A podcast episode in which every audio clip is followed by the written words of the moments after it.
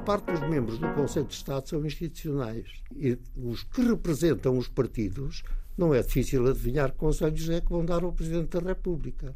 E o Conselho de Estado deve ser independente, todo ele, das correntes políticas que justamente implicam que o chefe de Estado peça conselho ao seu Conselho de Estado. De maneira que eu talvez começasse por pedir a reforma do Conselho de Estado. Mantinha os representantes por inerência, digamos assim, Sim, e os tudo gente independente. E, e o resto. Uh... Tudo gente independente. Se eu representasse certo. uma força partidária, oferecia-me para ser demitido em primeiro lugar. Porque uhum. o Conselho deve ser completamente independente das correntes é uma ideia, é uma ideia intemporal que Adriano Moreira deixou há quase 10 anos, numa entrevista à Antena 1 em janeiro de 2013, e uma ideia que em 10 anos ninguém pegou. Nuno, esta ideia de um Conselho de Estado independente, isto faz sentido? Para mim faz. Para mim faz todo sentido, porque os partidos políticos, nós sabemos as opiniões que têm e essas estão expressas no Parlamento. O Conselho de Estado é um conselho consultivo do Presidente da República e, portanto, deve ter as personalidades que o Presidente da República entende que têm conselhos para dar. Carlos, eh, é uma ideia que ninguém pegou e vejamos a veemência com que foi defendida por este homem. Das duas, uma, ou o Conselho de Estado é apenas composto por personalidades independentes, ou a ter inerências, que são geralmente o Primeiro-Ministro, o Presidente uhum. da Assembleia Exatamente. da República, portanto, são pessoas muito ligadas à situação, se quisermos, uhum. à maioria que em cada momento está a governar o país, faz sentido que outras vozes também se representem no, no Conselho de Estado. E, portanto, das duas uma, temos um Conselho de Estado fora dos agentes políticos, só com personagens independentes, e aí é a escolha do Presidente, a ter um conjunto significativo de inerências. Eu acho que também deve haver eleitos pela Assembleia da República para que no Conselho de Estado, no Conselho que aconselha o Presidente da República, haja uma espécie de radiografia da situação nacional. Bom, já percebemos também porque é que esta ideia também acabou por não vingar. Eu podia ter pegado em tantas outras coisas que também a Diana Moreira deixou dito nestas duas entrevistas que tive a oportunidade de lhe fazer. Nesta estávamos em 2013, ainda antes da crise do irrevogável, e Adriano Moreira eh, criticava o facto do governo PSD-CDS, à época, tratar a Constituição da República como uma lei ordinária. Na outra entrevista, aquela que a Antena 1 retransmitiu este domingo, é uma entrevista de outubro de 2015, depois, logo a seguir às eleições, nas quais o PSD e o CDS juntos tiveram mais votos, mas não os suficientes para governar, Adriano Moreira foi a primeira voz da direita a defender a legitimidade política da solução governativa que depois ficou para a história como geringonça. Adriano Moreira é um homem de dois regimes, as pessoas não são a mesma coisa uma vida inteira e uma vida tão longa, um século vivido que atravessou dois séculos, um pensamento fundamental e fulgurante nas ciências sociais em Portugal, um líder partidário no CDS que defendia uma direita para os pobres e o peso de um currículo. Para lá de ter sido ministro de Salazar e de ter saído pelo seu pé, o que poucos podem dizer, aliás é absolutamente original, reabriu o campo de concentração do Tarrafal na ilha de Santiago, em Cabo Verde. Nuno, a história faz-se com tempo, mas que Adriano Moreira é que vai ficar para a história? É muito daquilo que a Maria Flor acaba de, de narrar, vamos dizer assim. O professor Adriano Moreira enfim, teve uma vida de 100 anos, 100 anos que se cruzaram com os 100 anos da história contemporânea de Portugal. Quer dizer, em certo sentido, eh, serviu os dois regimes, serviu a ditadura e serviu a democracia, mas também deve dizer-se que em nenhum deles, do ponto de vista político, ele foi consensual. Foi ministro de Salazar, mas saiu em divergência com o presidente do Conselho foi depois na democracia presidente do CDS e também aí teve divergências e desde logo divergências internas, não é? Exatamente. Mas o traço mais importante é que é alguém que fez uma transição pacífica, uh, suave, tranquila, da ditadura para a democracia e, sobretudo, alguém que só se tornou consensual em democracia depois de abandonar a vida política ativa.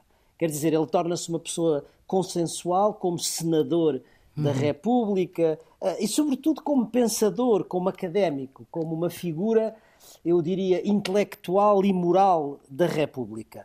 E, sobretudo, como académico, teve um papel muito importante na autonomização da disciplina da ciência política e, das relações internacionais. Isso uhum. gostava de o sublinhar. A autonomização da ciência política em relação ao direito, das relações internacionais em relação à história diplomática. Ele tem aí, de facto, um, um papel muito, muito importante. Enfim, nós não pertencemos Hum, à, mesma... À, à, mesma escola, e quando estou a dizer à mesma escola, não estou a dizer no sentido da mesma instituição, mas à mesma escola de pensamento, uhum. à mesma escola teórica, mas eu devo dizer, tenho que o dizer, o, o professor Adriano Moreira esteve presente na minha carreira académica desde a primeira prova até ao meu concurso para catedrático sempre com uma enorme generosidade e eu é uma, uma dívida que, que fico que, para, para com ele.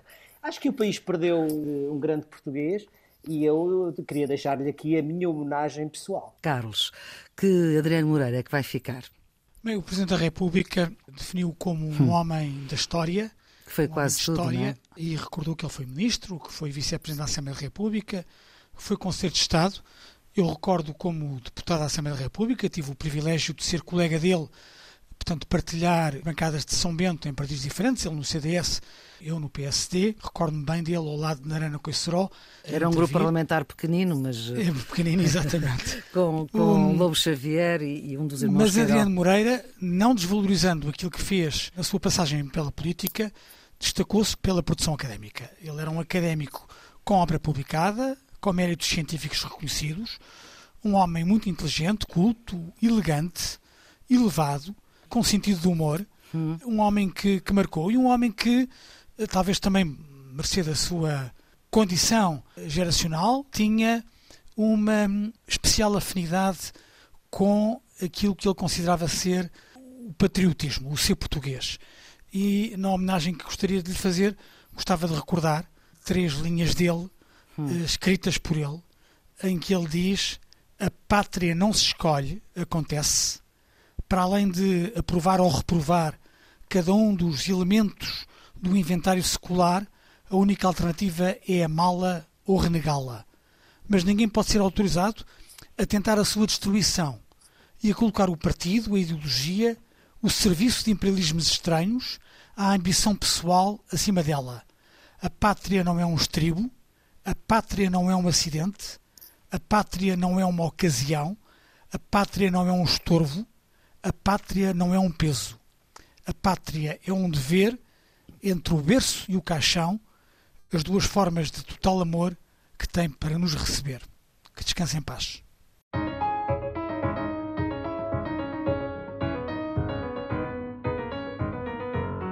Geometria Variável, edição número 100. Estamos de volta com Nuno Severino Teixeira e Carlos Coelho. São os residentes fixos deste programa de análise do que de mais importante queremos reter da semana que passou. A produção de Ana Fernandes, os cuidados de emissão de João Carrasco. Ora bem, isto é mais ou menos a pergunta política do momento. Quem tem razão nesta questão do acordo sobre energia que atravessa Portugal, Espanha e França?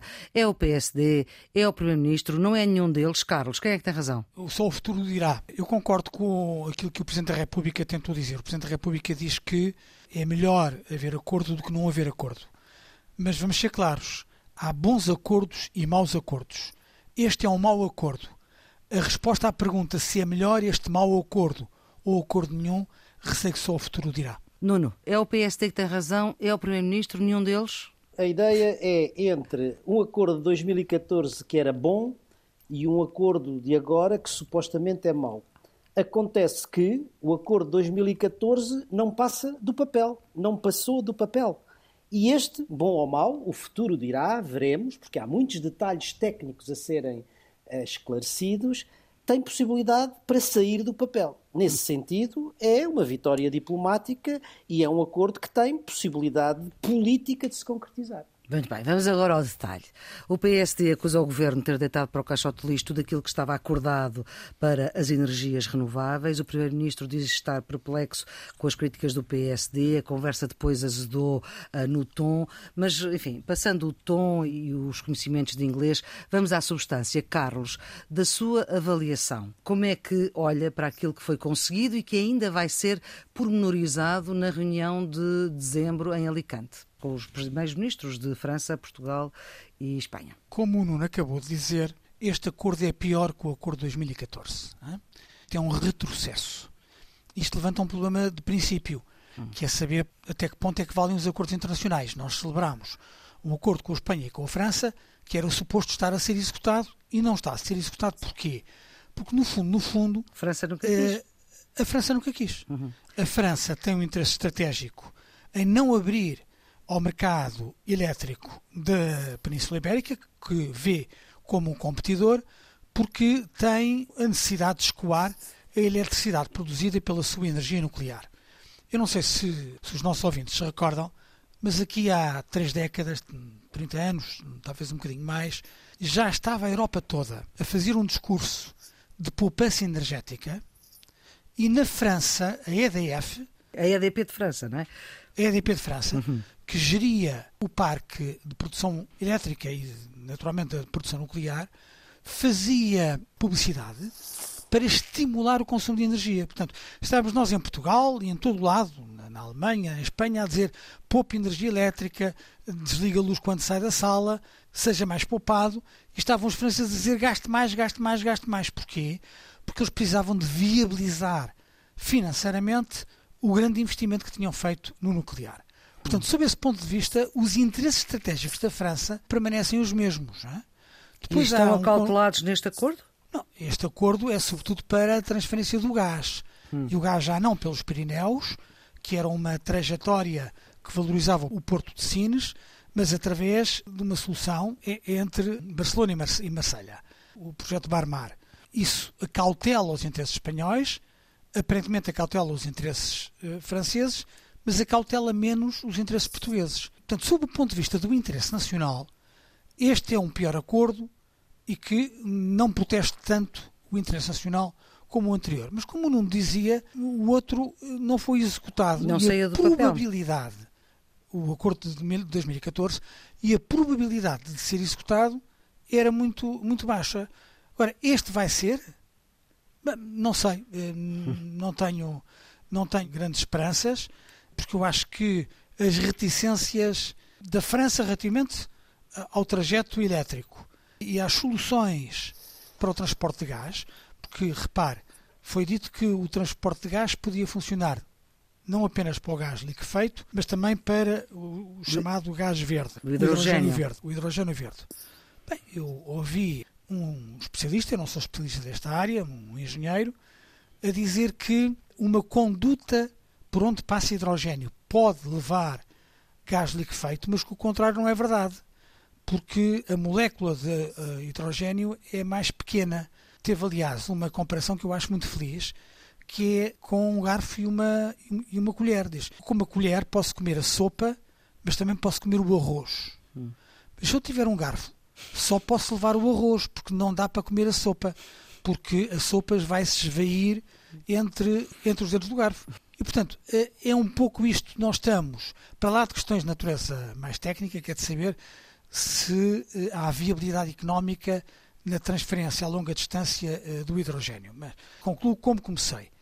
A ideia de que isto é um mau acordo, que é um acordo que não protege o interesse nacional, mas que pode ter sido condicionado pela percepção de que era isto ou nada. Foi um pouco aquilo que o Presidente da República disse uhum. quando reconheceu que este não era um acordo brilhante, mas, mas que é era melhor isto do que nada. possível. Não, não. Bem, em primeiro lugar, eu não disse que este acordo era mau. É, o PSD é que disse que o acordo era mau. Eu disse que este acordo é politicamente execuível, porque tem um consenso, e que, em primeiro Já lugar. Os outros tinham, é, ou não? é necessário, é necessário é, esclarecer tecnicamente o que provavelmente acontecerá no dia 9 de dezembro na uhum. Cimeira Mediterrânea. Uma série de pormenores e depois o futuro vai dizer se ele é bom ou se é mau. Agora, voltando um pouco atrás, a Maria Flor disse que vamos deixar de fora as coisas de forma e vamos à substância. Hum. Eu acho que não pode ser assim. E não pode ser assim porque há uma dimensão de forma e há uma dimensão de substância, e a dimensão de forma acabou por condicionar as questões de substância. O que é que eu quero dizer com isto? Vamos lá ver em relação à forma o que é que se passou. Depois da assinatura do acordo, aconteceu uma primeira intervenção da professora Graça Carvalho, para além da eurodeputada, é professora de engenharia do técnico e, portanto, sabe o que é que está a falar. E foi e ministra da Ciência. E que colocou as coisas no tom certo na forma certa. Ou seja, levantou dúvidas sobre o acordo, dúvidas legítimas e pertinentes e pediu esclarecimentos ao Primeiro-Ministro. Depois, o deputado Paulo Rangel subiu o tom, colocou a questão no tom errado. Ou seja, não tinha dúvidas, só tinha certezas e não quis esclarecimentos, fez acusações. O que é que aconteceu a seguir? O Primeiro-Ministro, em vez de escolher prestar esclarecimentos à professora Graça Carvalho e responder às suas dúvidas, preferiu responder às acusações de Paulo Rangel no tom de Paulo Rangel. Por fim, o que é que aconteceu ainda? O líder do PSD, o Dr. Luís Montenegro, depois de tudo isto, convocou uma conferência de imprensa para dizer basicamente o quê? Eu existo, eu estou aqui e uh, o interlocutor do Primeiro-Ministro não é o Dr. Paulo Rangel, sou eu próprio. Claro está que em consonância com o Dr. Paulo Rangel, como ele próprio disse. Ora, consonância quer dizer no mesmo tom. Hum. Portanto, Mas também na, na António questão... Costa podia ter escolhido outro caminho, que era é, ignorar é... Paulo Rangel, pronto, se... Ora... e, e, responder às perguntas de fundo da professora Graça Carvalho. No tom em que ela uh, os levantou. Portanto, hum. a minha conclusão é a seguinte: esteve bem nisto Graça Carvalho e estiveram mal os outros intervenientes. Qual foi o resultado? O resultado é que o tom pois. inquinou a substância. Exatamente. E, portanto, uma coisa que deveria ser, ter sido tratada com serenidade, com tranquilidade e com objetividade, não foi. Porque a forma contaminou o conteúdo. Agora vamos ao conteúdo. Acho que é um acordo que consegue o consenso diplomático entre os três países e que, assim sendo, tem possibilidade de sair do papel e de passar à prática. O de 2014, eventualmente melhor, não sei, tecnicamente não tenho condições para o dizer, de facto não tinha possibilidade de sair do papel pelas razões que já foram aduzidas. E, portanto, desse ponto de vista, acho que os três países tiveram uma, um consenso político, uma vitória diplomática, e é preciso aduzir aqui uma coisa: é que, certamente também, com a pressão alemã, com a pressão uhum. alemã em favor dos dois países ibéricos e pressionando o presidente, o presidente Macron. Agora, questões setoriais que se levantaram. Primeiro, o problema das interconexões elétricas e segundo, o problema do financiamento. Primeiro, relativamente às interconexões elétricas, o PSD disse que tinham caído duas das três interconexões. O Primeiro-Ministro já disse que se mantêm as três uhum interconexões elétricas e agora as ministras de França e de Espanha vieram reafirmar que sim, que essas são para manter e para fazer. Penso que, quer dizer, este ponto está esclarecido. Questão do financiamento, que também era outra ideia hum. que tinha sido lançada, é que o anterior uh, acordo tinha um financiamento europeu absolutamente garantido, tinha, enquanto fosse considerado um projeto europeu. Hum. Depois de ter sido chumbado pelos reguladores francês e espanhol, deixou de ser. Pois. E, portanto, também não sabíamos também não... se mantinha esse financiamento. O novo projeto, eu também não sei. O Primeiro-Ministro disse que ele poderia vir a ser financiado pelo Repower EU, uhum. sendo considerado de interesse comum, poderia sê-lo. Agora, ainda Isso também vai muito... ser discutido em dezembro. Exatamente. Há muitas questões técnicas para serem esclarecidas. Provavelmente os técnicos estão a trabalhar sobre o acordo político que foi conseguido e talvez a Cimeira de Dezembro traga alguma luz sobre isso. Muito bem, vamos estar Mas aquilo atentos. que eu digo é que até lá eu acho que esta questão tem que ser, é uma questão séria, é uma questão de interesse nacional e tem que ser tratada com objetividade e com serenidade e não com uma arma de remesso político. Ok, eu gostava de fazer só dois comentários breves claro. para sublinhar que a circunstância de França e Espanha estarem de acordo não é diferente relativamente a 2014. O acordo de 2014 não era um documento do governo português. Era um acordo assinado pelos governos de França, Espanha e Portugal. Portanto, eles estavam de acordo com essas soluções. Depois viraram o bico ao prego, como se costuma dizer. Mas, portanto, não há aí nenhuma diferença. O que significa que a circunstância de hoje termos três governos a estarem de acordo com este documento tem a mesma garantia de execução daquilo que tinha sido assinado em 2014. Hoje dizem que sim, amanhã podem dizer que não. Relativamente à questão de forma, só uma correção ao Nuno. Isto não começa com as reações do PSD. Isto começa com as declarações do Primeiro-Ministro. O Primeiro-Ministro vem da assinatura do acordo e vem com um ar triunfalista, como se tivesse sido uma grande vitória para Portugal. Olha, objetivamente não é uma grande vitória para Portugal, é um retrocesso para Portugal.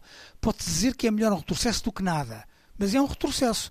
E, portanto, houve aqui uma narrativa, um problema de comunicação para tentar passar como muito bom um acordo que de facto não é muito bom. E isso, de facto, envenena depois toda a abordagem. Porque está o governo a querer dizer que isto é o, é o melhor dos mundos e está a oposição exatamente a fazer o, o contrário. É por isso, graças a Deus, que neste nosso programa nós temos um bocadinho a cabeça mais fria e fazemos uma análise um bocadinho mais rigorosa. Mas não podemos exportar o nosso estilo mais moderado ou mais cordato para a luta política. a luta política tem as suas regras. Uhum. E, portanto, quem se põe a jeito, põe-se a jeito. A verdade é essa. Oh, Carlos, mas deixe-me só dizer uma coisa. Não, quer dizer, um retrocesso pressupõe que o outro já existia. Acontece que o outro nunca existiu. O outro é não, o acordo, portanto, é, nunca saiu acordo, do papel. Exatamente, oh, o outro acordo. Oh. Portanto, naturalmente que o Primeiro-Ministro, quando consegue um consenso político para o projeto, eu entendo, e isso eu acho que ele tem toda a razão, para ele é, é, uma, é uma vitória diplomática, uma vez que o outro nunca conseguiu ser concretizado. O oh, Nuno, tanto que existe que a resposta que o Primeiro-Ministro dá agora a dizer que as conexões elétricas não estão prejudicadas uhum. eram conexões que estavam previstas em 2014, que nunca foram feitas. E, portanto, claro. o que ele está a dizer é que vão acontecer. É? O que vão acontecer. As Com grandes certeza. diferenças entre oh, oh, 2014. Carlos, porque, porque, foi, dito pelo, foi dito pelo PSD que estavam em causa as conexões elétricas. Porque o PSD, se calhar, aconselhou-se aconselhou com o Nuno, aconselhou-se com o Nuno e achou que o, que o acordo de 2014 entre os governos de França, de Espanha e de Portugal tinha caducado completamente. Isso não é, isso não é verdade. Pode não ser verdade, a verdade é que ele não existia.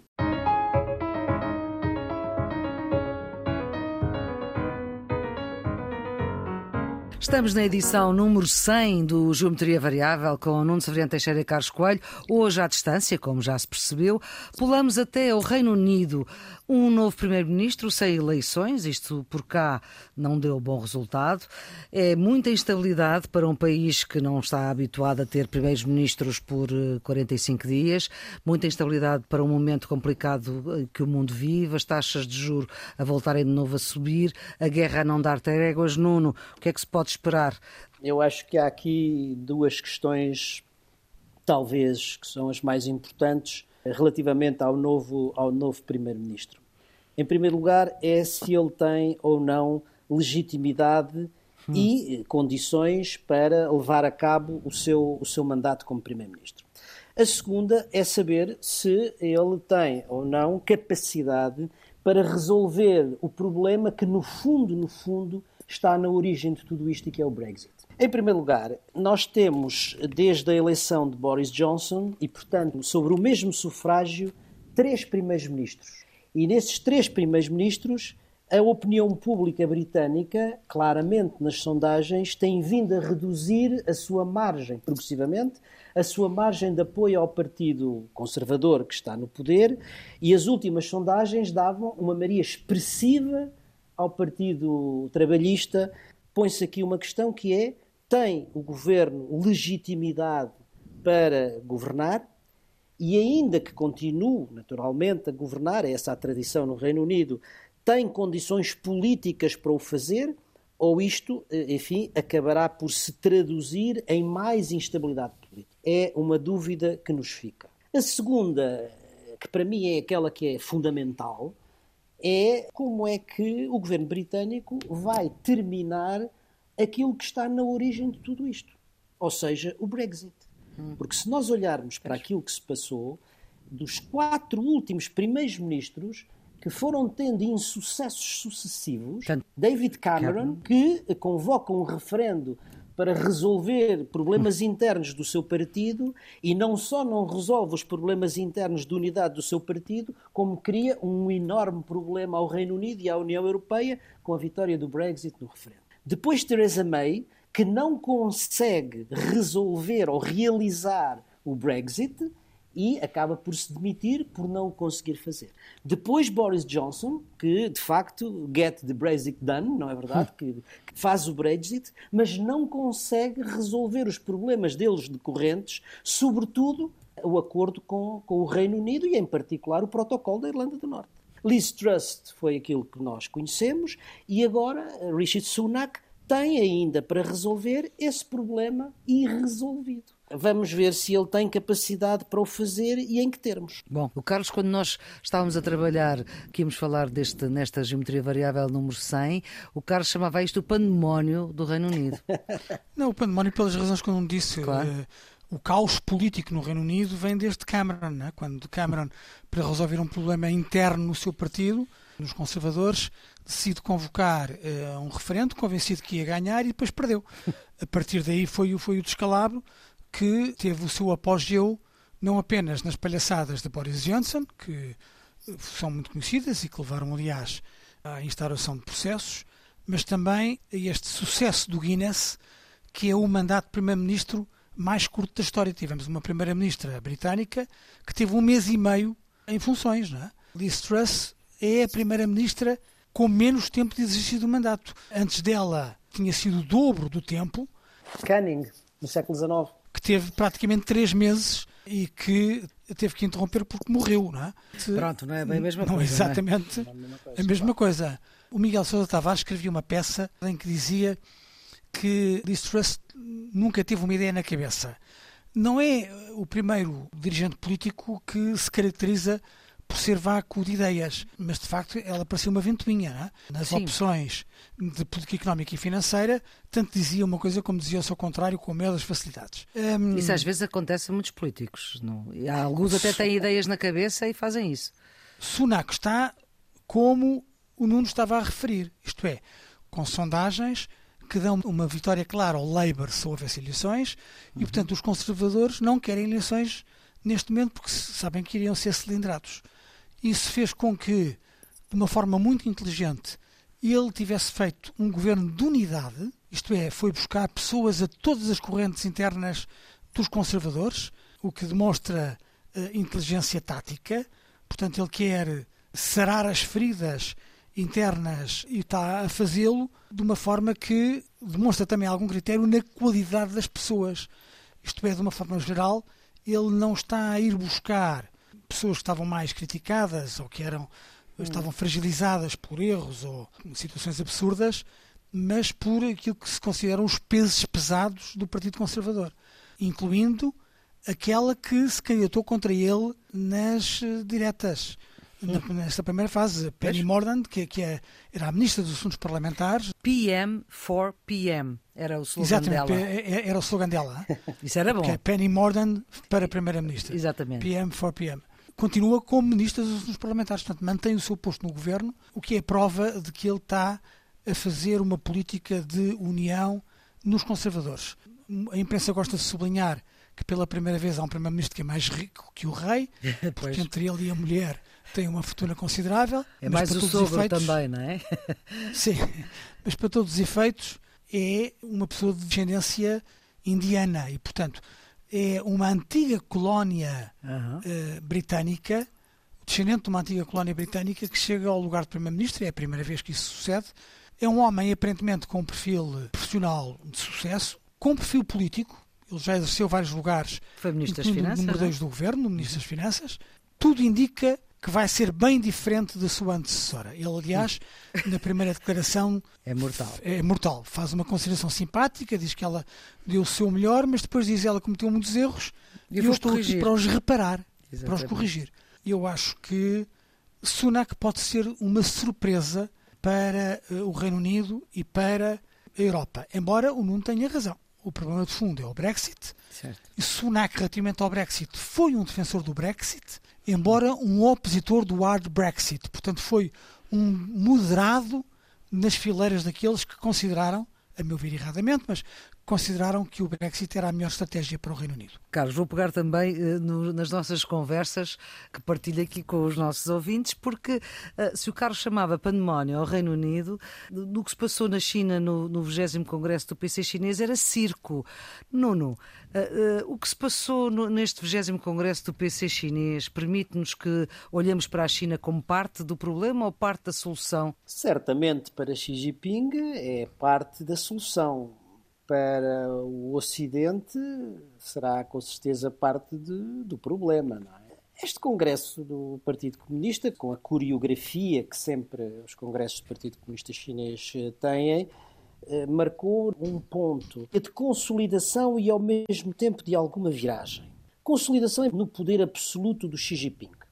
Ou seja, Xi Jinping é nomeado para um terceiro mandato uhum. elevado a um estatuto só equivalente ao de Mao Tse-tung, como líder indiscutível da China, e isso é, naturalmente, a consagração, a consolidação simbólica e política de um dirigente todo-poderoso. Quase, quase sacralizado, não é? Eh, de viragem, enfim, em algum sentido, porque isto marca também, ou confirma, se quiserem, o fim de uma era, eh, a era que tinha começado com Deng Xiaoping, uma era de pragmatismo, em que o desenvolvimento económico era, digamos, a grande prioridade da China. E isso significava também um pouco mais de flexibilidade, não digo de abertura, mas de flexibilidade uh, do regime. Ou seja, depois de Tiananmen, de certa maneira, houve um trade-off na China. Uhum. Esse trade-off era não se ia pelo caminho da abertura política, que isso estava bloqueado, como é natural, mas ia-se por um caminho, digamos, do grande desenvolvimento económico, de retirar milhões e milhões de chineses da pobreza, de integrar a economia chinesa na economia internacional e, portanto, uma era de, de grande pragmatismo. Ora, eu julgo que isto, eh, que já vinha do Congresso anterior, eh, é a marca do fim, quer dizer, é o fim dessa época, de uma certa maneira, quer dizer, é o endurecimento político do regime ao nível interno e é a afirmação e a agressividade ao nível internacional. O endurecimento político do regime, portanto, pelo poder absoluto de Xi Jinping, pelo controle que consegue do, do aparelho do Partido Comunista, que é apenas eh, composto pelos seus fiéis mais fiéis, do núcleo mais duro, e depois o endurecimento da chamada autocracia digital, digamos assim, de controle, da vigilância dos cidadãos, ao mesmo tempo que eh, a assertividade, em certo sentido até a agressividade hum. na política externa se tem vindo a manifestar, que é o de que a China deverá ser a potência hegemónica mundial em 2049 e, portanto, tendo já feito as conquistas que fez no plano económico, agora o que se trata da prioridade é da dimensão militar. E é isso, em certo sentido, que nós estamos a assistir e este Congresso é, deixa essa marca, vamos dizer assim. Carlos, solução ao problema da China no mundo? Ah, pode ser um mais problema do que solução, não é? Aquilo que o Congresso aprovou foi o reforço do líder eh, Xi Jinping, até com aquela manifestação desagradável de remoção do seu antecessor, o Jintao, que foi uma uma cena objetivamente feita para impressionar, porque eles tinham estado em votações, em sessões à porta fechada, e é depois de abrirem as portas à comunicação social, portanto, quando os jornalistas já, já estavam na sala e podiam tirar imagens, que tudo aquilo se passou. Portanto, objetivamente, eh, Xi Jinping quis eh, que aquilo fosse visto. visto. É uma prova de poder absoluto. E há, nestes partidos mais eh, autocráticos e nos regimes mais fechados o culto dos sinais e o culto das palavras. Há palavras que voltaram ao léxico oficial, como por exemplo o núcleo, que é uma coisa que não se via praticamente eh, desde Mao Tse-tung. A ideia de que à volta do líder há um núcleo de pessoas que mandam. A ideia de que o Partido Comunista é, é, e a China é o Partido Vermelho e um país vermelho. Era uma designação que no, hum. nos anos de crescimento económico tinha passado praticamente à reforma e que agora os jornais chineses, particularmente o Diário do Povo, torna a colocar. E Xi Jinping, num discurso, pediu aos seus compatriotas que introduzam genes vermelhos no seu sangue e no seu coração, para que o país vermelho possa ser transmitido por gerações. Portanto, de certa forma, uma, um regresso a uma terminologia mais ideológica de afirmação de comunista. E depois o patriotismo chinês. Eh, outra vez discurso contra as forças anti-China, particularmente o Ocidente, os Estados Unidos e os seus aliados, e um discurso bélico relativamente a Taiwan. Portanto, nós estamos a assistir a um endurecimento do regime chinês. No, no Politburo são só homens, portanto, quando sei em 20 lugares não há uma única mulher.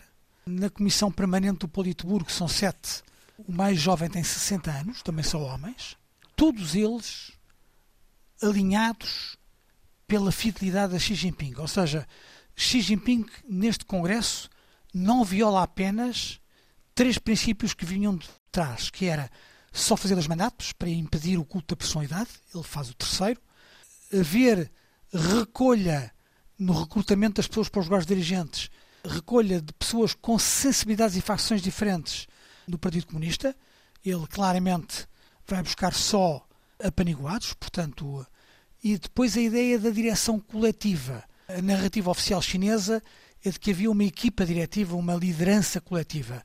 Isso acabou.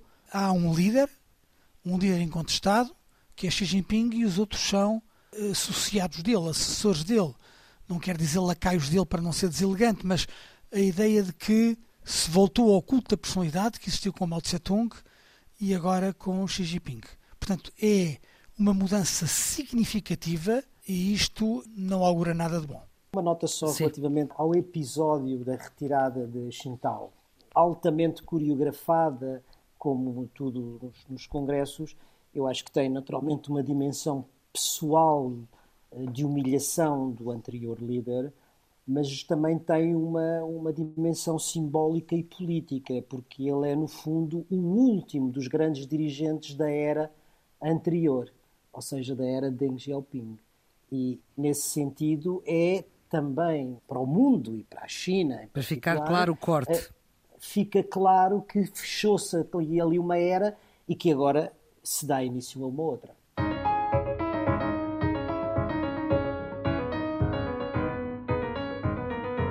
Vamos então para os redondos, bicudos e quadrados. Nuno, o seu redondo? Para o prémio Sakharov 2022, atribuído ao povo da Ucrânia. Hum. O Parlamento Europeu atribuiu o prémio Sakharov, destinado a distinguir a defesa da liberdade de pensamento, e cito, ao corajoso povo da Ucrânia. É uma muitíssimo merecida distinção porque naturalmente é o povo quem sofre mais e as maiores consequências que uma guerra em casa pode ter. Porque a coragem de um povo não se reflete apenas nos discursos das suas elites e dos seus líderes, mas também nas ações cotidianas, dia a dia, de quem resiste ao invasor e de quem defende os valores da liberdade e da democracia que são os valores dos ucranianos, mas que também são os nossos valores. Carlos, o seu redondo? É o regresso do grupo de Raiolos a Portugal. No final da última reunião deste grupo informal, que reúne os chefes de Estado dos Estados-membros da União que não têm responsabilidades executivas, o Presidente da República anunciou que a próxima reunião, a 18ª, será realizada em Portugal, no Porto, em 5 e 6 de outubro de 2023, coincidindo em parte com as celebrações de implantação da República. Será o 20 aniversário deste grupo, lançado por Jorge Sampaio. Será por isso um bom momento para refletir sobre as propostas desta reunião informal ao longo dos anos e para celebrar a República, homenageando a memória de um cidadão de reconhecido mérito como Jorge Sampaio. Nuno, uh, o seu bicudo? Para a pobreza em Portugal.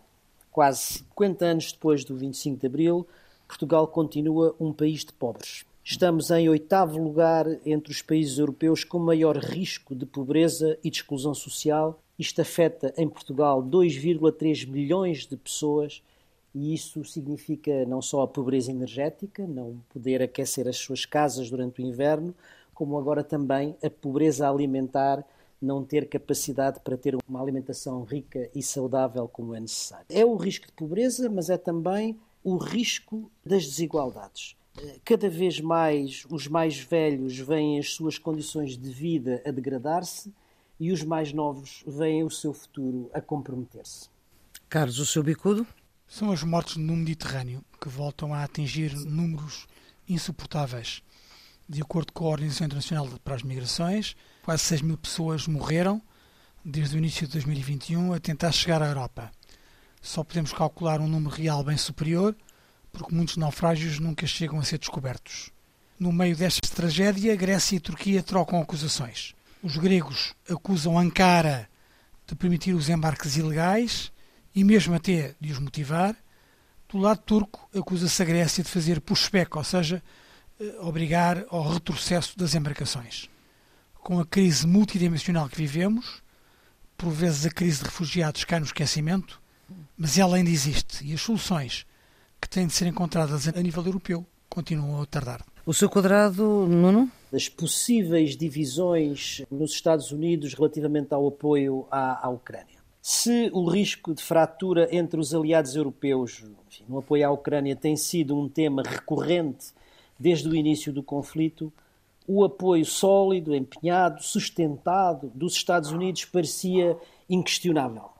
Contudo, enfim, a poucos dias das eleições intercalares para o Congresso, surgiram na esquerda do Partido Democrata e na direita do Partido Republicano dúvidas, dúvidas sobre o futuro desse apoio.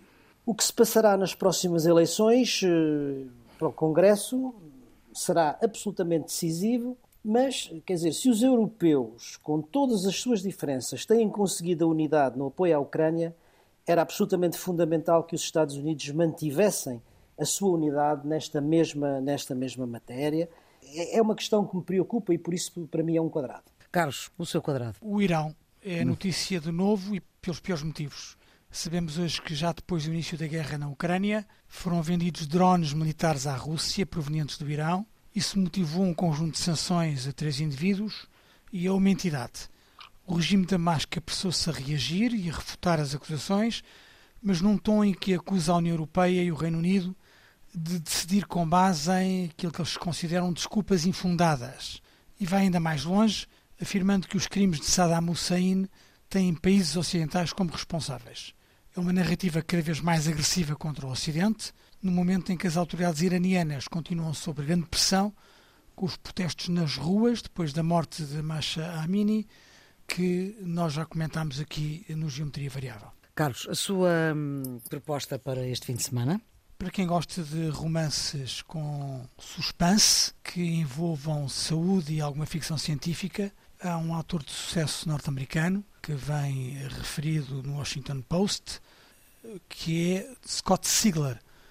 Li um livro chamado Infecção, não é literatura profunda, mas lê-se bem e é viciante. Nós começamos a ler e não conseguimos terminar sem saber como é que acaba. A sua proposta, Nuno? Uma exposição de Jorge Martins que está patente na Fundação Eugênio de Almeida, em Évora. O Jorge Martins, como todos sabemos, é um dos artistas plásticos mais marcantes da pintura portuguesa contemporânea.